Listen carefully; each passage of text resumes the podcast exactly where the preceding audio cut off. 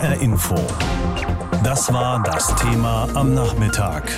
Bakschisch aus Baku. Warum Aserbaidschan auch deutsche Politiker bezahlte. Aserbaidschan, ein kleines Land im Kaukasus mit gerade mal 10 Millionen Einwohnern und obwohl es so klein ist, macht es immer wieder internationale Schlagzeilen als Mitausrichter der Fußball-EM oder des Eurovision Song Contest etwa. Und da stellt sich immer wieder die Frage, darf man dort an solchen Jubelveranstaltungen teilnehmen, mit denen sich Aserbaidschan ganz offensichtlich eine weiße Weste und internationale Reputation erkauft und vergessen machen will, dass dort seit mehr als zehn Jahren ein Despot mit harter Hand regiert?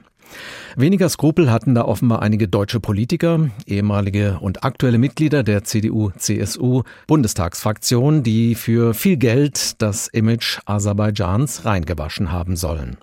Kaviar-Diplomatie, so wird diese Einflussnahme von Aserbaidschan auf europäische Politiker von einigen genannt, teure Uhren, vollfinanzierte Reisen oder eben exklusiver Kaviar. Mit diesen Mitteln versucht der kleine Staat im Kaukasus abzulenken von den Menschenrechtsverletzungen im Land. Aber die Kaviar-Diplomatie von Aserbaidschan hat verfangen und auch deutsche Politikerinnen und Politiker haben dabei mitgespielt. Näheres von Lisa Muckelberg aus der HR Info Politikredaktion. Die Korruptionsvorwürfe gegen deutsche Politiker in Sachen Aserbaidschan sind nicht neu, aber aktuell nehmen sie an Fahrt auf. Auch dafür verantwortlich ist Frank Schwabe, Bundestagsabgeordneter der SPD, denn er fordert Aufklärung, zuletzt Anfang März im Bundestag. In allen Fraktionen des Europarats, der Parlamentarischen Versammlung, gibt es Probleme beim Thema Korruption rund um Aserbaidschan. Der Kern der Veranstaltung ist allerdings in der EVP-Fraktion und ein großer Teil derjenigen, die sich dort missverhalten haben, fehlverhalten haben, kommen aus der CDU-CSU-Bundestagsfraktion, aus diesem hohen Hause hier. Doch wer genau ist gemeint und welche Vorwürfe stehen im Raum? Ein Überblick. Eduard Lindner, CSU. Er gilt als einer der Strippenzieher der Aserbaidschan Connection im Europarat. Er soll 4 Millionen Euro aus Aserbaidschan bekommen haben und das Geld an verschiedene Abgeordnete weitergeleitet haben. Lindner war bis 1998 Bundestagsabgeordneter. Aktuell wird gegen ihn wegen Korruption ermittelt. Karin Strenz, CDU. Sie gehörte zu denjenigen, die aserbaidschanisches Geld von Lindner bekamen, mindestens 22.000 Euro. Karin Strenz fuhr zum Beispiel als Wahlbeobachterin nach Aserbaidschan und bezeichnete die Wahl als tadellos. Unabhängige Wahlbeobachter nannten die Wahl höchst undemokratisch. Strenz verstarb kürzlich, war aber bis dahin Abgeordnete der CDU im Bundestag. Auch gegen sie wurde wegen Bestechlichkeit ermittelt. Axel Fischer, CDU. Auch gegen Axel Fischer wird aktuell ermittelt. Ähnlich wie Strenz soll er Geld dafür bekommen haben, sich zum Beispiel in Abstimmungen Aserbaidschan freundlich verhalten zu haben. Und auch er bescheinigte als Wahlbeobachter dem autokratischen Aserbaidschan freie und faire Wahlen. Fischer ist Mitglied des Deutschen Bundestages und musste im Zuge der Ermittlungen seinen Vorsitz des Rechnungsprüfungsausschusses abgeben. Mark Hauptmann, ehemals CDU. Ihm wird vorgeworfen, im Bundestag aserbaidschanische Interessen vertreten zu haben. Außerdem hat Aserbaidschan in einem von ihm herausgegebenen Lokalblatt teure Werbeanzeigen geschaltet. Hauptmann bestreitet die Bestechlichkeitsvorwürfe, legte aber im letzten Monat sein Bundestagsmandat nieder und trat ganz aus der CDU aus. Thomas Barreis, CDU. Barreis ist seit 2005 im Bundestag und seit drei Jahren Staatssekretär im Bundeswirtschaftsministerium. Mit zahlreichen Reisen nach Aserbaidschan, unter anderem in Begleitung von Eduard Lindner und Axel Fischer, steht er in der Kritik. Außerdem soll er einer deutschen Firma Druck gemacht haben, Beatmungsgeräte nach Aserbaidschan zu liefern. Bareis dementiert das. Gegen ihn laufen aktuell keine Ermittlungen. Aserbaidschan ist ein kleines Land, das reich ist an Rohstoffen und arm an Demokratie. Der 10 Millionen Einwohnerstaat im Kaukasus steht wegen Menschenrechtsverletzungen, ungeklärten Todesfällen und einer faktisch nicht vorhandenen Pressefreiheit seit vielen Jahren international in der Kritik. Da Staatspräsident Aliyev und seine Sippe aber eben auch über viel Geld verfügen, haben sie eine besondere PR-Strategie verfolgt. Europäische Politiker, darunter auch deutsche Bundestagsabgeordnete, wurden mit Geld überhäuft, um das Image Aserbaidschans im Ausland aufzupolieren. Einer der Dreh- und Angelpunkte dieser aserbaidschanischen Einflussnahme war der Europarat in Straßburg. Das ist keine EU-Institution, da schicken die nationalen Parlamente ihre Vertreter hin und da sind eben auch Bundestagsabgeordnete mit dabei. Eine Einflussnahme, die über lange Zeit lief und die erst jetzt ins Bewusstsein der Öffentlichkeit dringt, die aber schon vor fast zehn Jahren aufgedeckt wurde von Gerald Knaus und seinen Kolleginnen und Kollegen von der Denkfabrik Europäische Stabilitätsinitiative. Perspektive. Ich habe vor der Sendung darüber mit Gerald Knaus gesprochen und ihn gefragt, wie sich Aserbaidschan dort im Europarat denn Gehör verschafft hat. Aserbaidschan ist ja seit 2001 Mitglied dieses Europarats, der ja zuständig ist für das Einhalten und Durchsetzen der Europäischen Menschenrechtskonvention. Und die Aserbaidschanis haben sehr, sehr schnell erkannt, dass es zwei Wege gibt, auf Kritik zu antworten. Der eine Weg ist die Dinge zu verändern, also zu zeigen, dass man sich bemüht, politische Gefangene freilässt und anderes. Und der zweite Weg, und das begann schon 2003 im großen Stil, ist es, Abgeordnete auf seine Seite zu bringen. Und das bedeutete für Aserbaidschan Geschenke, Prostitution, Einladungen, Geld. Abgeordnete, die Konten eingerichtet haben auf Beratungsfirmen, auf die auf einmal über Briefkastenfirmen in England und in baltischen Staaten oder auf den Jungferninseln größere Geldbeträge gelandet sind. Und all das hat dazu geführt, dass der Europarat ab 2005 die demokratischen Rückschritte in Aserbaidschan nicht mehr wahrgenommen hat, sondern das Land immer mehr gelobt hat. Und das ist mir und meinen Kollegen aufgefallen. Und wir haben dann nachgeforscht und sind dann darauf gekommen, was diese merkwürdige Liebe zu Aserbaidschan erklärt. In Italien ist ein Abgeordneter mittlerweile zu vier Jahren Gefängnis verurteilt worden. Der Mann hat offenbar über zwei Millionen Euro aus Aserbaidschan kassiert. Das ging quer durch alle Länder und quer durch alle Fraktionen. In Deutschland betrifft es aber offenbar nur Unionsabgeordnete. Welche ehemaligen oder aktuellen Bundestagsmitglieder hängen denn damit drin? Also der Mann, den Sie ansprechen, Luca Volonte, war ja ein einflussreicher Mann, der Vorsitzende der Europäischen Volkspartei, die größte Fraktion, der ja auch die CDU-CSU angehört.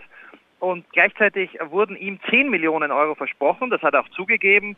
Jetzt muss man aufpassen, nicht jeder, der sich für Aserbaidschan einsetzt, muss notgedrungen das wegen Geld gemacht haben. Diesen Beweis muss man in jedem Einzelfall erbringen. Aber was wir wissen, ist, dass es eine Reihe von Deutschen gab, die sich sehr, sehr auffällig immer für Aserbaidschan eingesetzt haben, immer gemeldet haben für Wahlbeobachtungen, dann bei den Wahlbeobachtungen immer festgestellt haben, dass diese Wahlen in Aserbaidschan, die wie in der DDR abliefen, demokratischen Standards entsprachen. Und unter diesen Verteidigern Aserbaidschans über viele Jahre, da war ein ehemaliger Staatssekretär im Innenministerium, Eduard Lindner, der war im Europarat viele Jahre in einer Schlüsselposition. Der ist dann ausgeschieden und wurde sofort nach seinem Ausscheiden ein Lobbyist für das Land. Und wir wissen, dass Eduard Lindner private Wahlbeobachtungsorganisationen finanziert hat. Dort finden sich wieder sehr viele Politiker wieder, die besonders auffällig das Land gelobt haben. Eine davon ist vor kurzem gestorben, die CDU-Abgeordnete Karin Strenz. Auch die war schon 2010 äh, mit einer Mission in Aserbaidschan, hat die Wahlen ganz toll gefunden, war dann immer wieder dort. Ja, und dann haben wir einen der mächtigsten Männer in Straßburg, Axel Fischer, auch von der CDU aus Baden, der als Vorsitzender der EVP 2016, 17 eine Schlüsselrolle gespielt hat in Straßburg und der ebenfalls immer aufgefallen ist als jemand, der Aserbaidschan regelmäßig und überall verteidigt hat. Der Bundestag hat seine Immunität aufgehoben und es gibt Staatsanwälte, die sich ansehen, ob hier an seiner Liebe zu Aserbaidschan irgendetwas verdächtig ist. Mittlerweile gibt es auch einige Fragen rund um Thomas Bareis von der CDU, parlamentarischer Staatssekretär im Wirtschaftsministerium, der sich für die aserbaidschanische Regierung bei einem deutschen Medizinunternehmen stark gemacht hat. Reichen die Verbindungen Aserbaidschans also direkt in den Bundestag und in die Bundesregierung hinein? Also ich glaube, dass das Allerwichtigste bei solchen Debatten ist es eben immer sehr präzise, nur über Dinge zu reden, die man wirklich weiß. Also ich will jetzt niemanden beschuldigen, auch keine Verdächtigungen aussprechen. Ich weiß allerdings seit 2012, wie wichtig es dem Regime war, nicht nur im Europarat, auch im nationalen Parlament, durch Zuwendungen und Geschenke Parlamentarier auf seine Seite zu bringen. In Frankreich, in Spanien, in Italien. Meine Hoffnung ist, dass es irgendwann auch Kronzeugen gibt. Denn ich bin überzeugt, wir haben bis jetzt erst die Spitze des Eisberges entdeckt. Wer da aber konkret schuld war, wer Geld annahm, wer welche Leistungen bekam, das können letztlich nur Staatsanwälte oder die Beteiligten selbst aufklären. Und äh, da bin ich froh, dass jetzt in Deutschland endlich auch Untersuchungen laufen. Sie haben damals in Ihrem Bericht im Zusammenhang mit den Zuwendungen aus Aserbaidschan von Kaviar-Diplomatie gesprochen. Wie war denn die Reaktion auf diesen Bericht aus dem Jahr 2012? Warum ist die Bombe nicht schon damals geplatzt? Das ist für mich tatsächlich ein fast so großer Skandal wie die Tatsache, dass hier ein Land systematisch eine internationale respektierte Institution zum Schutz der Menschenrechte unterwandert. Der zweite große Skandal ist, dass als wir diesen Bericht geschrieben haben, und es haben ja damals auch schon manche Medien berichtet, vor allem aber wurde der in Straßburg im Europarat von sehr vielen Menschen gelesen. Ich bekam dann viele Rückmeldungen auch von anderen Abgeordneten, die nicht Verteidiger Aserbaidschans waren, die dann gesagt haben, ja, ja, wir haben das immer schon vermutet. Tatsächlich wissen wir, dass es viele Menschen gab in Straßburg, die auch beobachtet hatten, dass Geld verteilt wurde in Kuverts. Das kam später heraus bei einer Untersuchung des Europarats. Trotzdem ist jahrelang nichts passiert. Es gab eine Gleichgültigkeit von Seiten des Generalsekretärs des Europarats. Das war immerhin ein äh, ehemaliger norwegischer Premierminister und Vorsitzender des Friedensnobelpreiskomitees in jener Zeit. Viele andere Abgeordnete haben resigniert, aber auch, und das ist ebenfalls schlimm, viele Demokratien, Länder wie Frankreich oder Deutschland, haben den Europarat irgendwie links liegen gelassen, haben sich nicht wirklich darum gekümmert, hier die Integrität zu schützen. Und so hat es tatsächlich jahrelang gedauert und hätten die italienischen Staatsanwälte nicht, die auch unsere Berichte kannten und die dann eins und eins zusammengezählt haben, sind auf die E-Mails und Kommunikation gestoßen, hätten die das nicht getan, dann wäre trotz unserer Berichte, trotz der Warnungen, trotz der vielen Verdachtsmomente bis heute wahrscheinlich nichts passiert. HR Info. Das war das Thema am Nachmittag. Backschisch aus Baku. Warum Aserbaidschan auch deutsche Politiker bezahlte.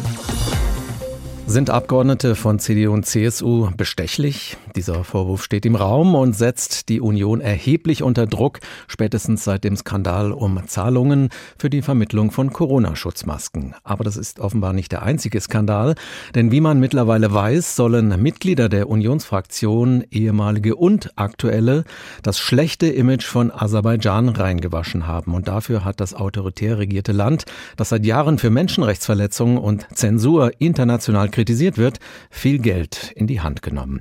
Einer der Dreh- und Angelpunkte für die aserbaidschanische Einflussnahme war der Europarat in Straßburg, wo Politiker vieler Länder und dabei eben auch Bundestagsabgeordnete geschmiert worden sein sollen. Im Gegenzug wurde dem Land dafür bescheinigt, freie und demokratische Wahlen abzuhalten. Die sogenannte Aserbaidschan Connection funktionierte viele Jahre lang reibungslos. Unser Korrespondent Alexander Göbel berichtet. Seit Beginn seiner Mitgliedschaft im Europarat 2001 hatte Aserbaidschan, das Land zwischen Kaspischem Meer und Kaukasus, ein schlechtes Image als Polizeistaat. Menschenrechtsorganisationen veröffentlichten Berichte über politische Gefangene, drangsalierte Oppositionsparteien, verprügelte Journalisten und gefälschte Wahlen.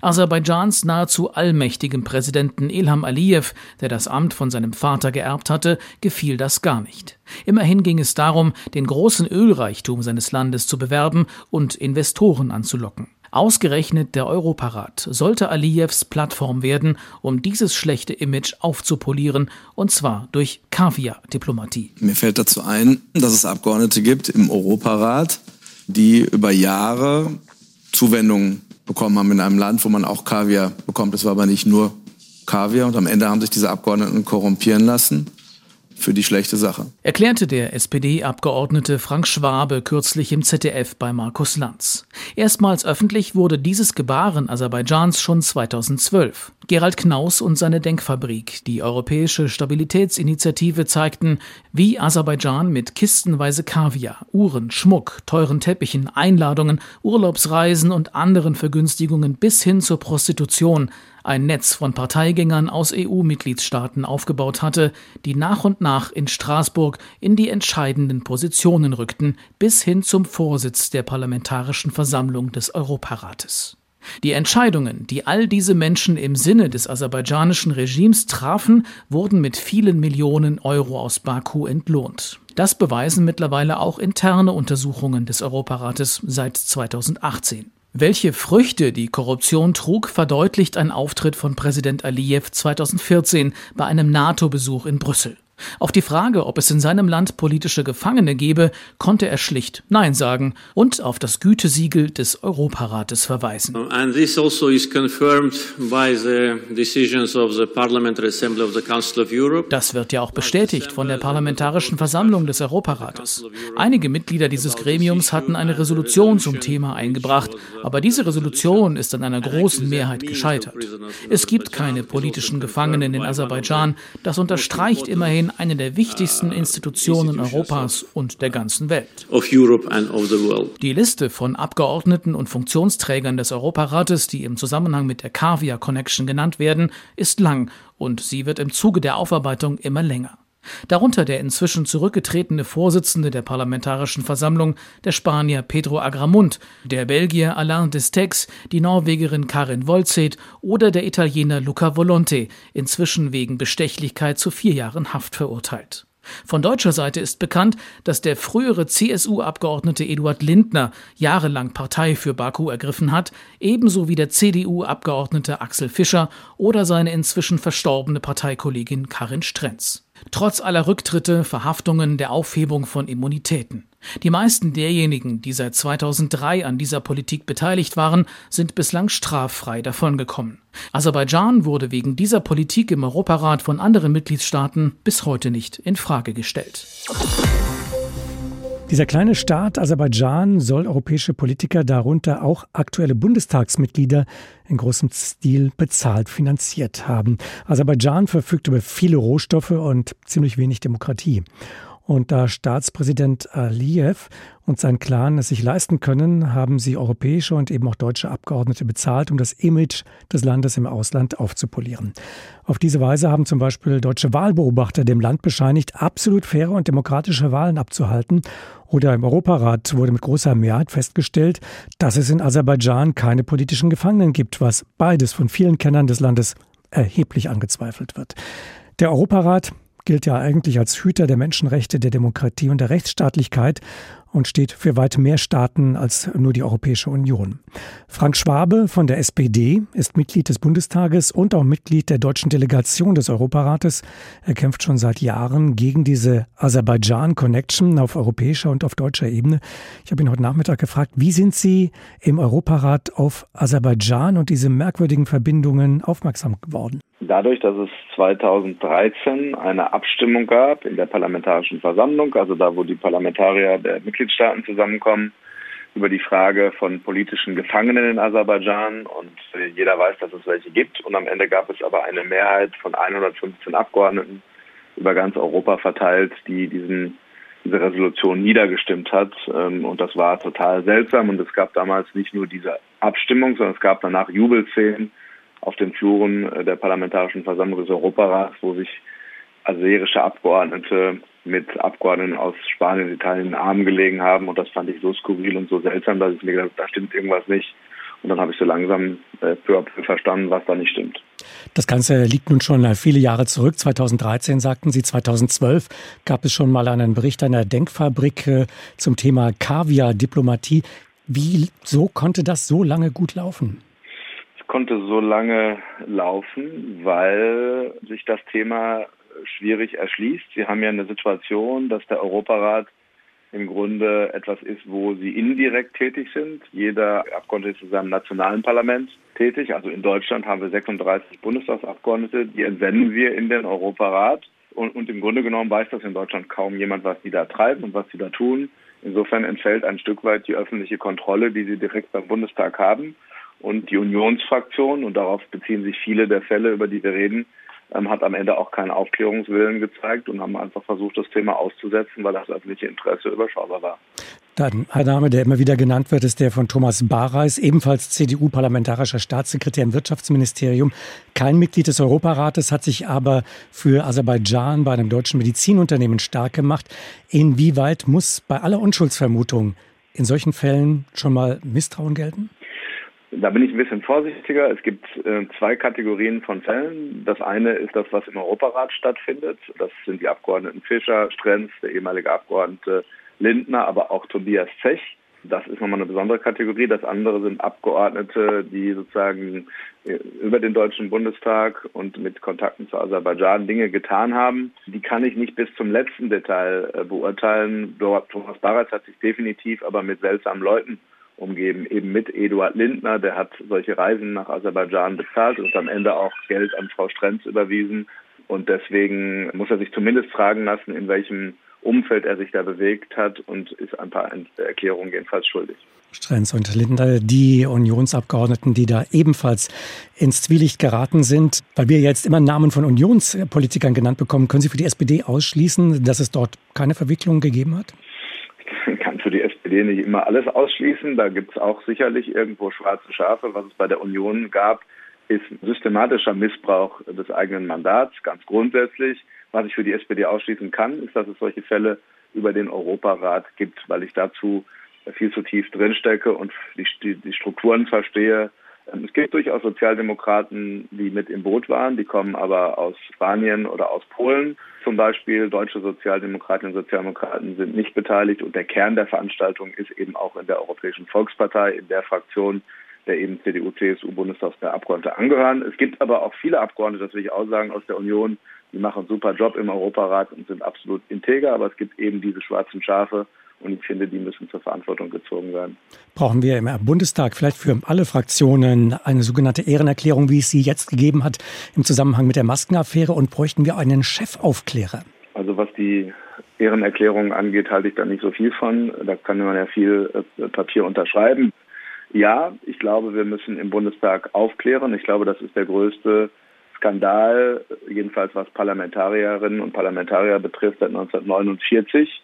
Das ist ein, ein schwerer Schaden, der da angerichtet wurde und wir müssen ähm, aufklären, was die geeignete Form dazu ist. Ich habe auch schon gehört, dass es Ideen zu einem Untersuchungsausschuss gibt. Dazu will ich aber heute noch mir kein abschließendes Urteil erlauben. HR Info. Das Thema. Wer es hört, hat mehr zu sagen.